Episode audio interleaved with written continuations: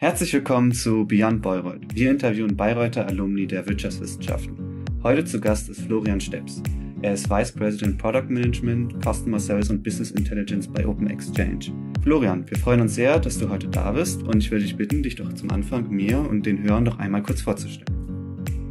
Hallo Patrick, vielen Dank für die Einladung. Ich freue mich sehr, hier zu sein. Äh, mein Name ist Florian Steps. Ich komme aus Köln, bin auch in Köln geboren, lebe hier, habe zwei Kinder, acht Jahre und 15 Jahre alt, arbeite bei der Firma Open Exchange, wie du schon gesagt hast, komme nachher nochmal im Detail dazu und äh, habe nach meinem Abitur von 1996 bis 2001 in Bayreuth Betriebswirtschaftslehre studiert.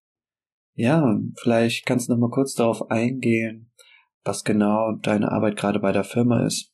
Seit 2018 arbeite ich bei der Open Exchange AG. Open Exchange programmiert eine E-Mail- und Productivity-Lösung für große Telcos und Hoster. Das heißt, wir stellen diesen Firmen die Software zur Verfügung, damit sie keine eigene E-Mail-Lösung programmieren müssen und äh, die Hoster verkaufen dann in ihren Hosting-Paketen E-Mail gebrandet weiter an ihre Kunden, beziehungsweise die Telekommunikationsunternehmen bieten diese E-Mail als Service ihren Telekom DSL-Kunden an. Ich arbeite im Bereich Produktmanagement, Customer Success und Business Intelligence leite diesen Bereich mit äh, 16 Leuten und unser Schwerpunkt liegt darauf, die Produkte zu bauen, dann onzuboarden und glückliche Kunden zu schaffen und dann im letzten Schritt über Business Intelligence Zahlen, Daten, Fakten zu sammeln, die dann zurücklaufen in die Produktentwicklung an Sales und Account Management, um Produkt und Verkauf erfolgreich zu machen.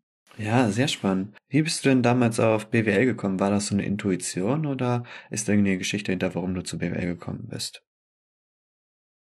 Ähm, auf BWL bin ich schon relativ früh gekommen, zumindest in der Oberstufe war mir recht schnell klar, dass ich irgendwie was mit Wirtschaft und Ökonomie machen will. Äh, mir war auch relativ schnell klar, dass ich zum Beispiel nicht in die Medizin möchte. Äh, mein Vater ist Arzt und äh, ich bewundere sehr, was Ärzte und Mediziner tun.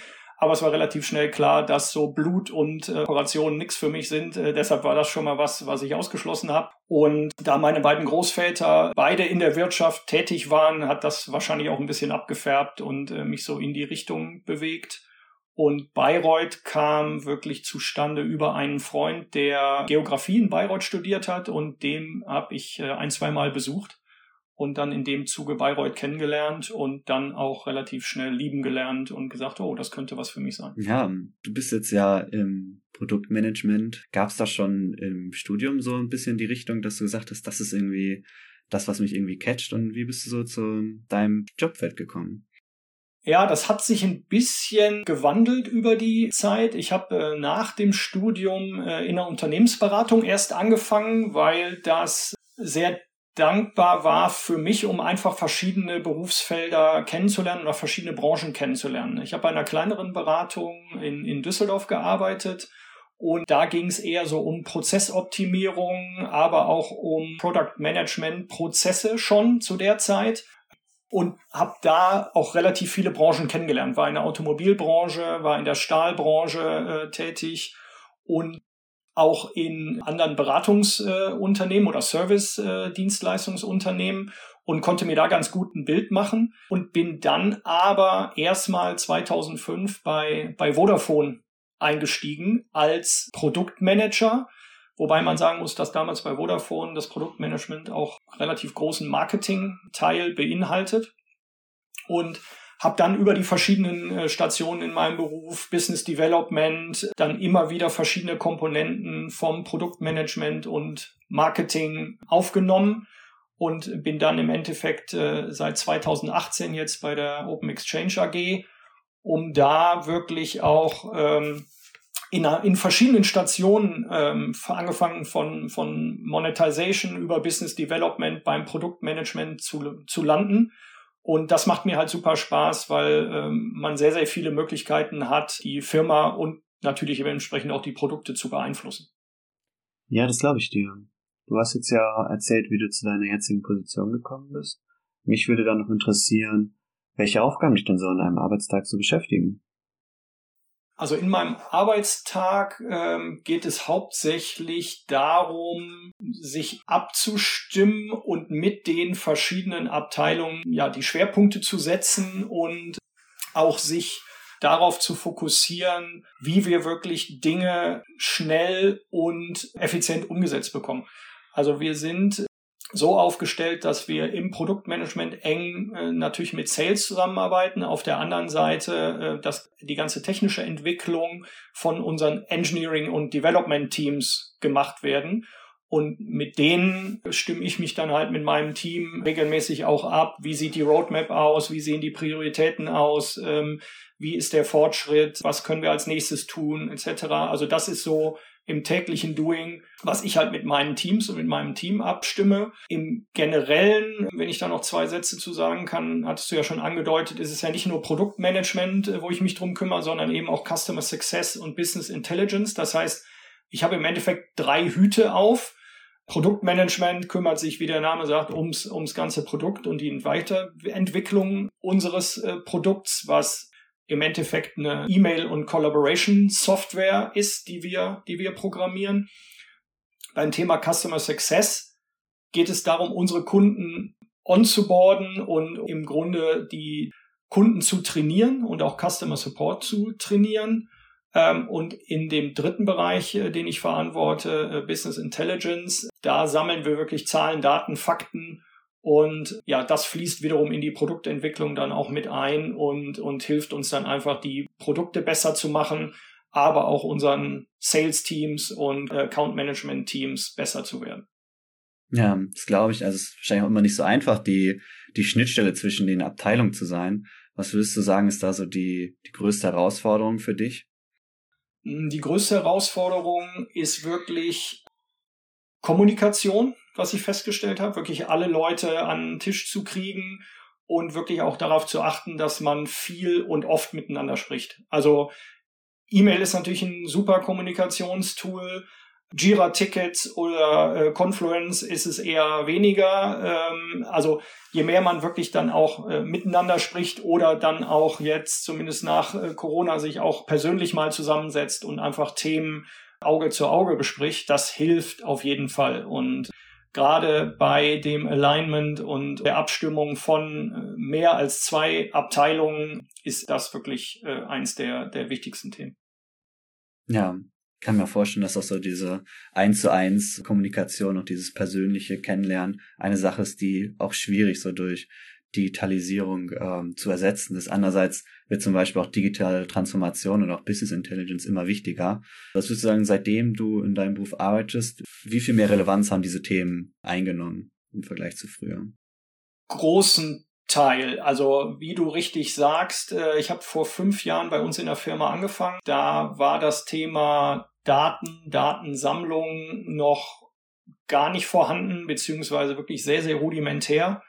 Und ich kannte es aber eben auch A aus anderen Firmen, B wurde eben die Nachfrage daraufhin äh, immer größer zu sagen, ja, das müssen wir relativ schnell ähm, aufsetzen und, und etablieren, dass wir eben nicht nur Daten sammeln des Datensammels wegen, sondern eben auch gucken, können wir wirklich diese Daten interpretieren, um nicht nur unser Produkt äh, besser zu machen, sondern auch unseren Kunden Mehrwert zu bieten, nämlich ihnen zu erklären, wie ihre End-User äh, Produkte nutzen, wie Features genutzt werden, warum wir vielleicht auch sagen, wir entwickeln ein bestimmtes Feature nicht weiter und nicht, weil wir irgendwie ein komisches Bauchgefühl hatten, sondern weil wir an den Zahlen sehen können, äh, dass einfach die Nutzung nicht da war oder dass Kunden nachgefragt haben, sie würden es gerne anders nutzen. Und das sind alles wichtige Erkenntnisse, die uns einfach helfen, besser zu werden und eine bessere Customer Experience herzustellen.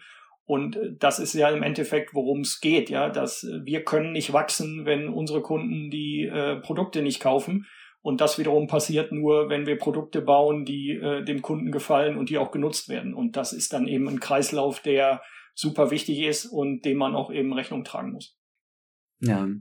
Manchmal ist es wahrscheinlich auch nicht so einfach, die Daten zu sammeln und so auszuwerten, dass man mit denen was anfangen kann. Gibt ja so Sachen wie zum Beispiel Kundenzufriedenheit ist ja auch schwierig jetzt irgendwie in, in Daten ganz genau auszulesen, weil es ja auch mal so viele Dinge sind, die da mit drinstecken. Wie versucht ihr damit irgendwie umzugehen, dass ja nicht alles immer so direkt so 0-1 ist, womit man gut arbeiten kann? Ja, ist eine gute Frage. Für uns ist es ein ziemlich großer Spagat, weil wir eine ähm, B2B-Company sind. Das heißt, wir sind neben den Daten, die wir selber erheben können, der Nutzung unserer Software, sind wir auch darauf angewiesen, dass unsere Kunden uns Daten zur Verfügung stellen und wir mit unserem Kunden zusammen Daten sammeln. Und wir haben ein paar Kunden, die nutzen zum Beispiel den Net Promoter Score, NPS, um Kundenzufriedenheit zu messen. Das haben wir zum Beispiel auch in unserem Tool eingebaut, dass man da einen NPS-Score jetzt speziell für unser Tool erheben kann. Und das ist dann ganz spannend, einfach auch mit dem Kunden zusammen zu vergleichen und sagen, wie sehen denn die Zahlen bei uns im Tool aus und wie ist eine Kundenzufriedenheit generell in der Firma. Und da haben wir halt verschiedene Möglichkeiten, mit Kunden zusammen Daten zu erheben, aber äh, gucken auch, dass wir immer stärker werden und unabhängiger Daten auch selber ähm, rauszufinden und zu erheben und dann entsprechend zu interpretieren, damit wir eben, wie gesagt, unser Produkt verbessern können und da einfach die richtigen Schlüsse daraus ziehen können, wie es zukünftig am besten weitergeht. Du hast jetzt ja vorher noch erzählt, dass dein Job auch viel von Teamarbeit mit den verschiedenen Abteilungen geprägt ist.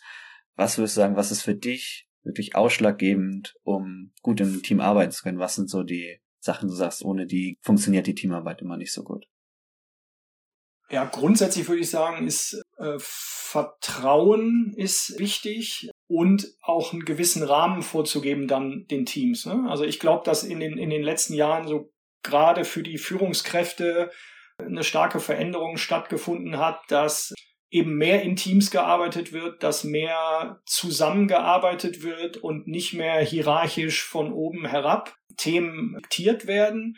Das kommt natürlich auch auf die Branche an, aber zumindest bei uns so in der Softwarebranche ist die Tendenz klar dahin zu gehen und zu sagen, flachere Hierarchien, äh, agilere Teams, Zusammenarbeit, gegebenenfalls auch selbstorganisierte Teams, wo es gar keine direkte Führungskraft mehr gibt, sondern eher Coaches, Mentoren, Trainer oder wie immer man die Aufgaben dann einer Führungskraft auch definiert.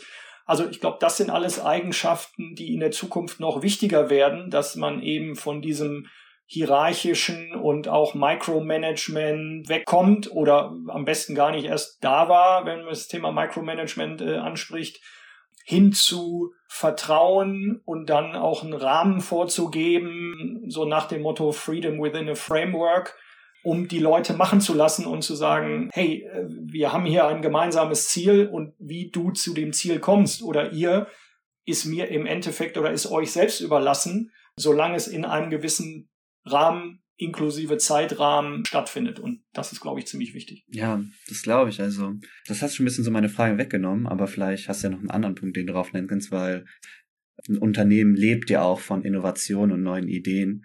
Du hast jetzt schon gesagt, so flache Hierarchien. Was vielleicht noch so eine Möglichkeit, um auch irgendwie neue Produkte gut entwickeln zu können? Weil es geht ja nicht immer darum, die alten zu verbessern, sondern manchmal merkt man auch, ein neues Produkt wird auch was herbringen. Wie versucht ihr da neue Kreativität einen Raum zu geben? Mhm. Guter Punkt. Wir haben vor, ich glaube, zwei Jahren einen, einen Ideenprozess etabliert, wo im Endeffekt alle Mitarbeiter die Möglichkeit haben, Ideen dem Produktmanagement zu präsentieren oder einzureichen. Das fängt wirklich an mit einer sehr niedrigen Hürde im Sinne von an E-Mail-Adresse eine äh, Idee zu schicken. Und dann wird sie im Endeffekt vom Produktmanagement geprüft oder äh, angeschaut. Und wenn sich das irgendwie spannend anhört, äh, dass man einfach mal in einem kurzen Call drüber spricht und auch mehr darüber erfährt, dann startet der Prozess äh, von da an, weil uns ist es eben wichtig, dass wir das Ganze öffnen für die ganze Company und dass nicht die besten Ideen nur aus dem Produktmanagement kommen oder aus einem engen Kreis, sondern warum sollte nicht jemand, der im Controlling arbeitet oder in Finance oder auch in Sales sagen, ich habe eine gute Idee oder habe irgendwie mal was gehört oder bei einem äh, ähm, Wettbewerber gesehen, dass das und das Feature vielleicht uns auch gut zu Gesicht stehen würde. Also von daher ist das ein Prozess, der gut angenommen wird und der gut funktioniert. Und auch, da kann ich auch jedem die Angst nehmen, es ist nicht passiert, dass wir dann am Anfang überflutet wurden mit irgendwelchen E-Mails, die Nonsens sind oder wir stundenlang, tagelang nur irgendwelche E-Mails aussortieren mussten. Also das war nicht der Fall, sondern das, ähm, wie gesagt, wurde sehr gut angenommen von der, von der Firma, so dass wir da regelmäßig Ideen bekommen. Und zusätzlich dazu veranstalten wir regelmäßig auch Ideen, Meetings oder Brainstorming-Termine, wo dann auch verschiedene Bereiche einfach die Möglichkeit haben, nochmal Ideen oder Features oder Themen zu, zu pitchen. Das ist so der zweite Ansatzpunkt, den wir verfolgen. Ja, sehr spannend, was ihr da alles macht, um den Mitarbeitern auch so ein bisschen in dem ganzen Prozess zu inkludieren. Du hast jetzt ja auch viel so über deine Arbeit noch äh, geredet gehabt. Was würdest du sagen, was sind so ein paar Skills, die du vielleicht hast oder die man mitbringen sollte, um in deinem Job gut arbeiten zu können? Du hast schon von Kommunikation gesprochen. Ist da noch was, was anderes, was du sagen würdest, was man gut mitbringen sollte, um in deinem Job gut Fuß fassen zu können? Ja, ich glaube, wie gesagt, Kommunikation ist wichtig. Ich glaube, dass eine gewisse Empathie wichtig ist, einfach auch die, die Mitarbeiter und die Kunden zu verstehen und verschiedene Sichtweisen auch zusammenzubringen, weil eine Firma ist immer ein ja, ein Umfeld, wo, wo verschiedene Meinungen und verschiedene Persönlichkeiten aufeinandertreffen und gerade in einem Team und gerade auch internationale Teams. Und wenn dann Punkte wie Kunden, Dienstleister auch noch dazukommen, dann ist es ganz gut, sich auf verschiedenen Ebenen und verschiedenen Leveln irgendwie zu Hause zu fühlen und bewegen zu können.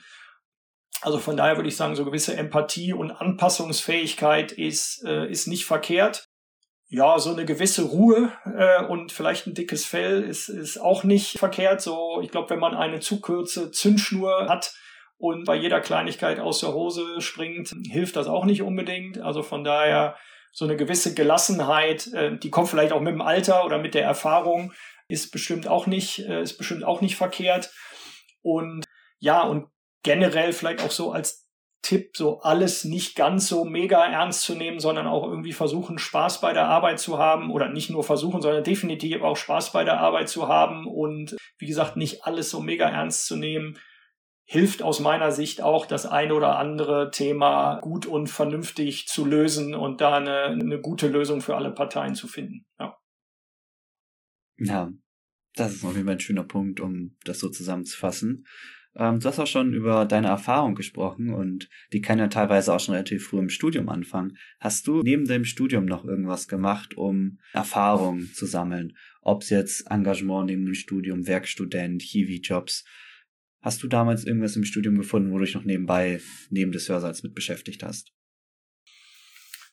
Ähm, dauerhaft während des Studiums habe ich eine Sache gemacht und das war Partys organisiert in Bayreuth, äh, zusammen mit meinem äh, Kommilitonen äh, Andreas Riepe und äh, dann nachher noch mit zwei, drei anderen Leuten haben wir Studentenpartys organisiert. Die äh, College Nights, äh, wer sich noch erinnert, ähm, fanden sechs, sieben, acht Mal statt. Also das war so das Engagement, was eher, ich sag mal, den Fun-Part abgedeckt hat. Ansonsten als Werkstudent habe ich direkt nicht gearbeitet, habe aber relativ viele Praktika während des Studiums gemacht. Ich war einmal bei BMW Motorrad in München und habe da im Marketingbereich gearbeitet. War eine sehr spannende Zeit, zumal ich kein Motorradfahrer bin. Ich war der erste Praktikant, der keinen Motorradführerschein da hatte, ähm, hat aber trotzdem sehr, sehr viel Spaß gemacht. Und dann war ich drei Monate in Madrid bei einer Maschinenbaufirma und habe da auch ein Praktikum gemacht, um gleichzeitig auch Spanisch zu lernen, weil das war unter anderem auch ein Grund, nach Bayreuth zu gehen, die internationale Ausrichtung von Bayreuth und habe halt Englisch und Spanisch während des Studiums noch als Sprachen mitgenommen, mich dann im Examen für, für Englisch entschieden. Das war eher so eine, ich sag mal, Entscheidung für die Note, aber Spanisch hat mich nach wie vor dann begleitet und hat mich im Praktikum dann auch, wie gesagt, hat mir sehr geholfen und ja, das war eine, waren schöne Zeiten. Ja, das glaube ich. Spanisch ist auch immer noch eine coole Möglichkeit, um ein bisschen sich internationaler aufzustellen. Ist ja auch eine große Sprache. Da hast du jetzt noch einiges von deinem Studiumszeit erzählt. Jetzt nochmal den, den Bogen zurück zu deiner Arbeit. Es gibt ja auch immer so ein bisschen stressigere Phasen, die, die man in der Arbeit hat. Wie versuchst du so deine Work-Life-Balance zu halten und nicht dir von einem stressigen Arbeitstag so alles kaputt zu machen? Das Gute ist, dass unsere Firma schon vor Corona sehr remote aufgestellt war. Das heißt, bei uns gab es noch nie die Pflicht, regelmäßig im Office zu sein, sondern wir, wir sind schon vom, vom Grund auf sehr flexibel aufgestellt. Das war sehr hilfreich, als dann die Corona-Zeit und auch die Lockdown-Zeit begann, dass wir uns nicht groß umstellen mussten. Aber hilft mir oder hat mir von Anfang an geholfen, da auch eine gute Work-Life-Balance zu finden im Sinne von, ich kann mir meine Arbeit auch sehr gut selber einteilen. Das heißt, äh, im Grunde werde ich auch von meinem Chef nicht gefragt, von wann bis wann ich wie gearbeitet habe, sondern es geht darum, dass ich meine Aufgaben erfülle und äh, die Themen erfülle, die bei mir auf dem, auf dem Tisch liegen. Und so ist es auch kein Problem, wenn ich einfach mittags mal sage, ich mache anderthalb Stunden Mittagspause und gehe eine halbe Stunde oder eine Stunde mal spazieren draußen. Oder ich höre im Sommer eine Stunde früher auf und mähe den Rasen oder ähm, bringe meine Tochter zum Hockeytraining oder sowas. Also auch das sind Sachen, die mir einfach helfen, ja, eine gute Work-Life-Balance herzustellen und gar nicht zu sehr in dieses Stresslevel zu kommen. Auch wenn man dann dafür umgekehrt vielleicht abends auf der Couch um neun nochmal zwei E-Mails beantwortet ähm, was mich dann in dem Fall aber nicht stresst, sondern mir eben ermöglicht, zu anderen Zeiten flexibler zu arbeiten. Und das ist mir sehr viel wert und das äh, finde ich auch sehr gut, dass die Firma das äh, möglich macht. Ja, das glaube ich, das Homeoffice ist auch immer so ein, so ein heikles Thema. Ähm, kriegst du es aber gut hin, so ein bisschen, wenn du von zu Hause arbeitest, so diesen Übergang zu schaffen zwischen, dass sich jetzt nicht beides so vermischt mit Privat und Arbeit? ich krieg das ganz gut hin, weil ich ein Arbeitszimmer habe. Also ich glaube, wenn ich jetzt irgendwie noch im Wohnzimmer arbeiten würde oder im Esszimmer, ähm, wäre es noch schwieriger oder noch größere Herausforderung. Ich habe halt ein Arbeitszimmer und im Arbeitszimmer sitze ich zu den Kernarbeitszeiten, wenn ich zu Hause arbeite. Das weiß meine Familie auch und wenn die Tür auf ist, kann man reinkommen. Wenn die Tür zu ist, bin ich in Calls oder möchte ich nicht gestört werden. Und das hat ein bisschen gedauert, aber hat dann auch irgendwann jeder verstanden. Und das ähm, hilft mir dann schon, dass ich dann auch abends sagen kann, klapp den Laptop zu und bin halt nicht mehr im Arbeitszimmer. Aber wie gesagt, äh, wenn ich dann die eine oder andere Mail noch beantworte, dann mache ich das vom Handy aus, aber ich setze mich nicht dann abends nochmal an den Rechner. In Ausnahmefällen kann das passieren, aber in der Regel nicht. Und das wiederum stresst mich dann aber nicht zu sagen, gerade weil ich auch international arbeite, wenn dann abends aus äh, Amerika nochmal eine Mail rüberkommt oder eine Anfrage kommt, da ein kurzes äh, Okay oder was zuzuschreiben. Wenn es was Längeres ist und nicht dringend, dann wird das aber auch schon so oder takte ich das so, dass ich das dann auch am nächsten Morgen irgendwie beantworten kann. Ja, das sind ja auch mal im internationalen Arbeiten immer ganz spannend. Wenn es bei einem selber 19 Uhr ist, ist bei den anderen gerade noch Kernarbeitszeit. Dann danke dir schon mal für die Antworten zu den äh, ausführlichen Fragen. Und jetzt zum Ende des Interviews würde ich vielleicht nochmal in den Abschlusstalk weitergehen, wo wir dann eher so Bullet Point mäßig, also versuchen immer relativ kurz zu antworten. Wenn es bisschen ausführlicher ist, wenn da eine witzige Story oder wenn da auch noch ein bisschen mehr gesagt werden möchte, dann ist auch kein Problem. Genau. Da würde ich dann einmal anfangen mit der ersten Frage. Was war auf dem Campus dein Lieblingsplatz in Bayreuth?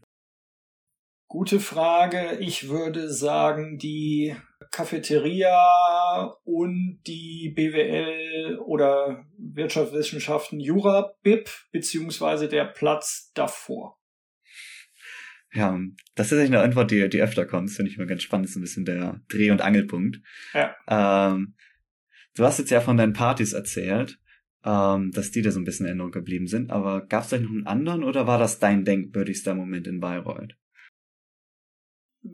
es gibt einen denkwürdigen Moment, äh, der mir einfällt. Äh, der hat zwar auch ein bisschen was mit Party zu tun. Und zwar äh, war das, ich glaube, nach einem Examensball, ähm, haben wir auf dem Examensball gefeiert als Gäste, weil ein Jahrgang über uns Examen gemacht hat und sind dann in diversen Locations gelandet. Und im Endeffekt hat es damit geendet, dass bei uns in der WG noch ein Professor mit auf der Couch saß und äh, mit ein Abschlussbierchen getrunken hat. Und das war sehr lustig und wie ein Moment, der mir auch in, immer in Erinnerung bleiben wird. Und äh, ja, das war so ein, ein denkwürdiger Moment in Bayreuth, definitiv. Ja, das glaube ich. Ja, wenn du jetzt nochmal so die Zeit ein bisschen zurückdrehen könntest, würdest du den gleichen Weg nochmal gehen? Würdest du nochmal BWL studieren oder doch vielleicht was anderes machen? Grundsätzlich würde ich das schon machen, ja. Also äh, durch auch meinen Job und so den Werdegang habe ich schon die Bestätigung bekommen, dass die Entscheidung äh, richtig für mich ist. Also ich fühle mich wohl in dem, was ich mache und was ich auch gemacht habe früher. Eventuell vielleicht äh, beim Thema Jura und Recht noch ein bisschen länger dranbleiben, auch wenn ich äh, mir den Arbeitsaufwand gar nicht vorstellen möchte oder überlegen will, was jetzt ein Doppelstudium bedeuten würde. Soweit will ich gar nicht gehen. Aber ich merke jetzt so in meinem Job, dass ja, vielleicht ein bisschen mehr Kenntnis noch von der einen oder anderen ähm, juristischen Thematik, dass das helfen würde. Grundsätzlich fühle ich mich so in dem Thema Product Management, Marketing sehr, sehr wohl und äh, würde das auch nochmal so, so machen. Ja. ja, das ist doch immer schön zu hören wenn wir jetzt nicht mal die Zeit zurückdrehen, sondern ein bisschen nach vorne, hast du ein Bild, wo du in den nächsten zehn Jahren sein willst? Oder willst du das eher alles lieber offen lassen? Äh, schwierige Frage, ist eine sehr offene Frage, weil natürlich niemand in die Zukunft gucken kann. Ein Punkt aus meiner Sicht ist, dass ich einfach versuche, ja, mein Bestes zu geben für unsere Company und hoffe dazu beitragen zu können, dass die Company weiter wächst und wir erfolgreich sind, weil dann, ja, fühle ich mich wohl und das ist so, was ich jetzt beantworten würde, was bei mir auf dem Zettel steht. Alles andere ist sehr offen. Alles klar. Wenn jetzt nochmal so die Chance hast, uns wie Studierende einen Tipp mitzugeben, was würdest du uns auf dem Weg mitgeben? Ja, vielleicht sind es auch zwei, mal gucken. Also ein Tipp ist auf jeden Fall, ich habe es gerade mal angedeutet, so viel Praxiserfahrung mitzunehmen, wie es geht. Also Studium hat sich in den letzten Jahren auch definitiv gewandelt und ist, glaube ich, auch noch mehr praxisorientierter geworden, als es damals der Fall war. Trotzdem würde ich irgendwie jedem raten, mal in Firmen reinzuschnuppern oder in Themen reinzuschnuppern, ähm, Praxiserfahrung zu sammeln, ist definitiv ähm, wichtig, ja, äh, würde ich auf jeden Fall empfehlen. Hilft nachher auch den Firmen oder beim Einstieg in den Beruf. Zweiter Tipp vielleicht, die Freundschaften aus dem Studium zu pflegen. Also ich habe da sehr, sehr gute Erfahrungen gemacht, habe immer noch äh, engen und guten Kontakt mit Freunden aus dem Studium und das ist eine prägende Zeit und da einfach auch Wert drauf zu legen und die Freundschaften mitzunehmen und den Spaß aus dem Studium in die Zukunft mitzutragen, in den Job mitzunehmen, sich auch mit den Leuten weiterhin austauschen zu können, hilft mir sehr. Ja, das glaube ich. Ähm, ja, das sind noch schöne Worte, um das Interview so langsam zum Ende zu bringen. Florian, vielen Dank, dass du dir die Zeit genommen hast, um mit mir über deinen Werdegang und deinen Beruf zu sprechen. Ich danke dir, Patrick, für die Einladung und äh, wünsche euch äh, weiter viel Erfolg mit dem Podcast. Dankeschön. Dir noch einen schönen Abend und auf Wiedersehen. Ebenso, danke dir.